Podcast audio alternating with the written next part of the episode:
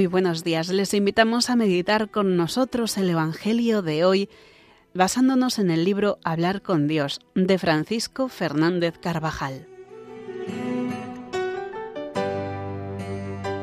En este miércoles de la cuarta semana, la meditación se titula Trabajar bien.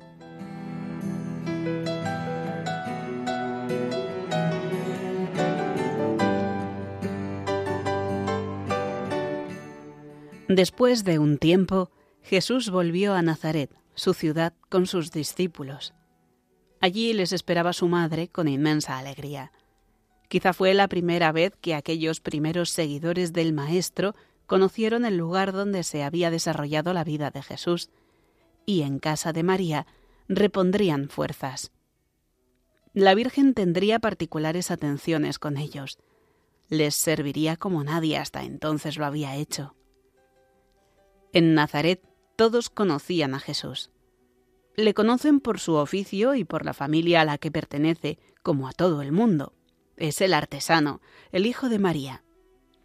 Como ocurre a tantos en la vida, el Señor siguió el oficio de quien hizo su Padre aquí en la tierra. Por eso también le llaman el hijo del artesano. Tuvo la profesión de José, que ya había muerto quizá hacía años. Su familia, que custodiaba el mayor de los tesoros, el Verbo de Dios hecho hombre, fue una más entre las del vecindario, querida y apreciada por todos. El mismo Verbo encarnado quiso hacerse partícipe de esta humana solidaridad. Tomó parte en las bodas de Caná, se invitó a casa de Zaqueo, comió con publicanos y pecadores, reveló el amor del Padre y la excelsa vocación del hombre, echando mano de las realidades más vulnerables de la vida social y sirviéndose del lenguaje y de las imágenes de la existencia más corriente. Santificó las relaciones humanas, sobre todo las relaciones familiares, de las que brotan las relaciones sociales, siendo voluntariamente un súbdito más de las leyes de su patria. Llevó una vida idéntica a la de cualquier otro obrero de su tiempo y de su región.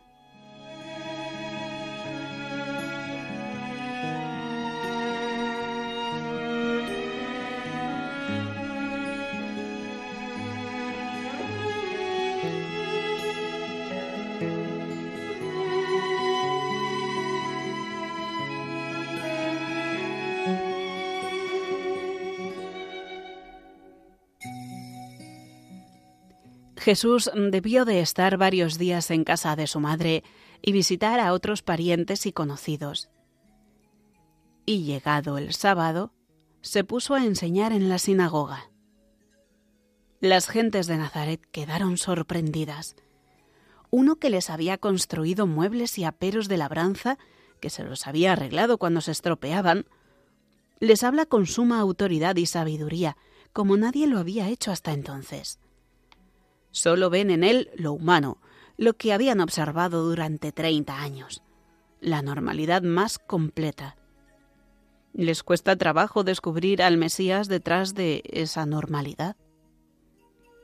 También la ocupación de la Virgen fue la de cualquier ama de casa de su tiempo, con su forma peculiar de hablar, propia de las mujeres galileas, con el modo de vestir sencillo y común de la región, todo igual que las demás mujeres, menos, claro está, su amor a Dios, que jamás podrá ser igualado. El taller de José, que luego heredaría Jesús, era como los otros existentes en aquellos tiempos en Palestina. Olía a madera y a limpio. José cobraba lo habitual, quizá daba más facilidades a quien estaba en apuros, pero cobraba lo justo. Los trabajos que se realizaban en aquel pequeño taller eran los propios del oficio, en el que se hacía un poco de todo, construir una viga, un armario, arreglar una mesa desajustada, pasar la garlopa a una puerta que no encajaba bien. No se fabricaban allí cruces de madera, como nos presentan algunos grabados piadosos. ¿Quién les iba a encargar un objeto así? Tampoco importaban del cielo las maderas, sino de los bosques vecinos.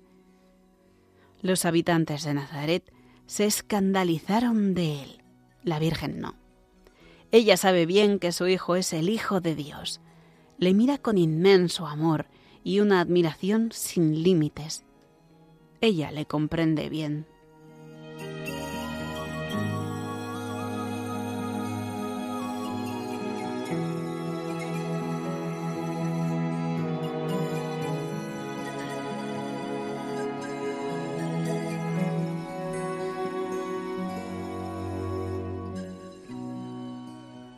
La meditación de este pasaje en el que indirectamente queda reflejada la vida anterior de Jesús en Nazaret nos ayuda a examinar si nuestra vida corriente, llena de trabajo y normalidad, es un camino de santidad, como lo fue la de la Sagrada Familia. Así será si procuramos llevarla a cabo con perfección humana, honradez y a la vez con fe y sentido sobrenatural. No debemos olvidar que permaneciendo en nuestro lugar, con nuestros quehaceres aquí en la tierra, nos ganamos el cielo y ayudamos a toda la Iglesia y a la humanidad entera.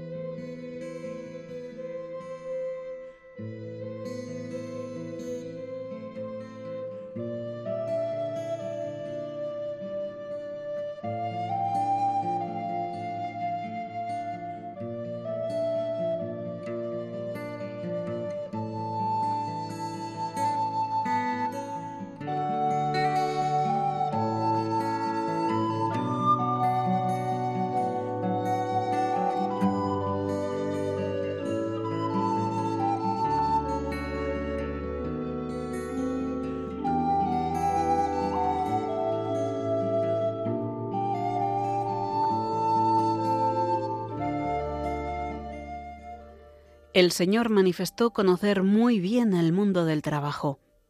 En su predicación utiliza frecuentemente imágenes, parábolas y comparaciones de la vida del trabajo que él o sus paisanos vivieron. Quienes le oyen entienden bien el lenguaje que emplea. Jesús hizo su trabajo en Nazaret con perfección humana, acabándolo en los detalles, con competencia profesional. Por eso ahora, cuando vuelve a su ciudad, es conocido precisamente como el artesano, por su oficio. A nosotros nos enseña hoy el valor de la vida corriente, del trabajo y de las tareas que debemos desempeñar cada día. Si nuestras disposiciones son realmente sinceras, Dios nos concederá siempre la luz sobrenatural para imitar el ejemplo del Señor, buscando en la ocupación profesional no sólo cumplir, sino el sobreabundar en la abnegación y en el sacrificio, en un empeño gustoso y con amor. Nuestro examen personal ante el Señor y nuestra conversación con Él versará frecuentemente sobre estas tareas que nos ocupan. Debemos llegar al fondo con valentía. Hemos de realizar el trabajo a conciencia, haciendo rendir el tiempo, sin dejarnos dominar por la pereza, mantener la ilusión por mejorar día a día la preparación profesional, cuidar los detalles en la tarea cotidiana, abrazar con amor la cruz y la fatiga de la labor de cada día. El trabajo, cualquier trabajo noble hecho a conciencia, nos hace partícipes de la creación, y también corredentores con Cristo.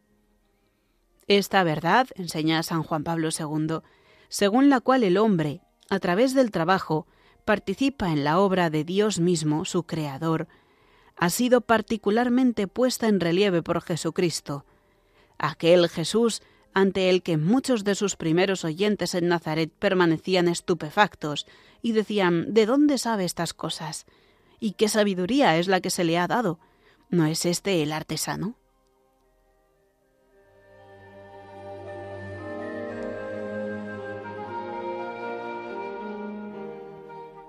Los años de Jesús en Nazaret son el libro abierto donde aprendemos a santificar lo de cada día. La misma ausencia forzosa de trabajo, la enfermedad, es una situación querida o permitida por Dios para ejercitar las virtudes sobrenaturales y humanas. Todo cuanto hacéis de palabra o de obra, todo sea en el nombre del Señor, dando gracias a Dios.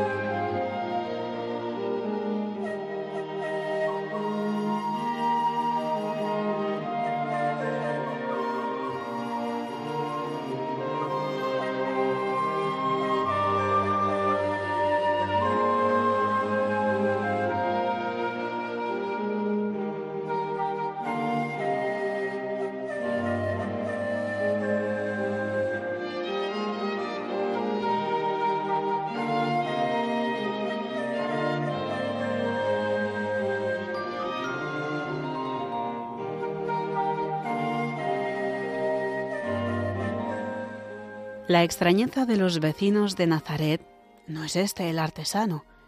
Es para nosotros una luminosa enseñanza. Nos revela que la mayor parte de la vida del Redentor fue de trabajo, como la de los demás hombres. Y esta tarea realizada día a día fue instrumento de redención como todas las acciones de Cristo. Siendo una tarea humana, sencilla, la propia de un carpintero que en un pueblo pequeño debía hacer otras muchas labores, se convierte en acción de valor infinito y redentor, porque están realizadas por la segunda persona de la Trinidad Beatísima, hecha hombre. El cristiano, al ser otro Cristo por el bautismo, ha de convertir sus quehaceres humanos rectos en tarea de corredención. Nuestro trabajo, unido al de Jesús, aunque según el juicio de los hombres sea pequeño y parezca de poca importancia, adquiere un valor inconmensurable. El mismo cansancio que todo trabajo lleva consigo, consecuencia del pecado original, adquiere un nuevo sentido. Lo que aparecería como castigo es redimido por Cristo y se convierte en mortificación grata a Dios, que sirve para purificar nuestros propios pecados y para corredimir con el Señor a la humanidad entera. Aquí radica la diferencia profunda entre el trabajo humanamente bien realizado por un pagano y el de un cristiano, que además de estar bien acabado, es ofrecido en unión con Cristo. La unión con el Señor, buscada en el trabajo diario, reforzará en nosotros el propósito de hacer todo solamente por la gloria de Dios y por el bien de las almas. Nuestro prestigio, noblemente acrecentado, atraerá a nuestro lado a los mejores colegas y será abundante la ayuda del cielo para empujar a otros muchos por el camino de una intensa vida cristiana. Así irán a la par en nuestra vida de santificación del trabajo y el afán apostólico en nuestra labor profesional, índice claro de que trabajamos realmente con rectitud de intención.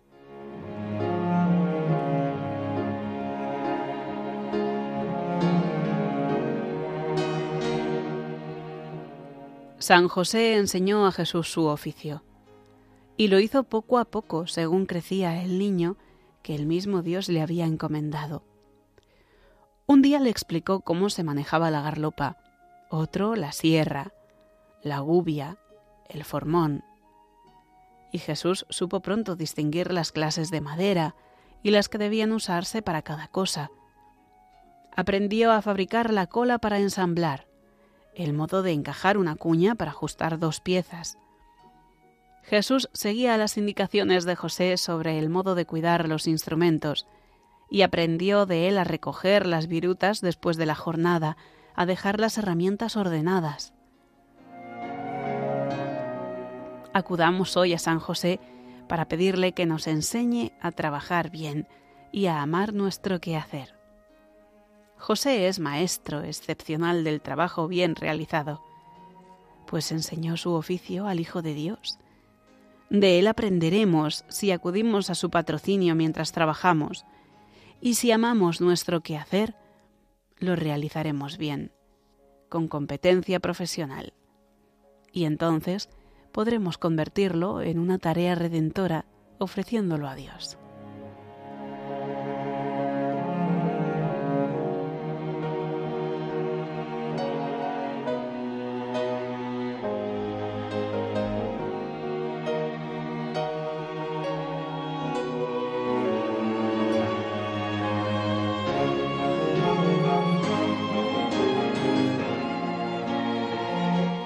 Y así concluye nuestra meditación de hoy basada en el libro Hablar con Dios de Francisco Fernández Carvajal, en este miércoles en torno al trabajo bien hecho.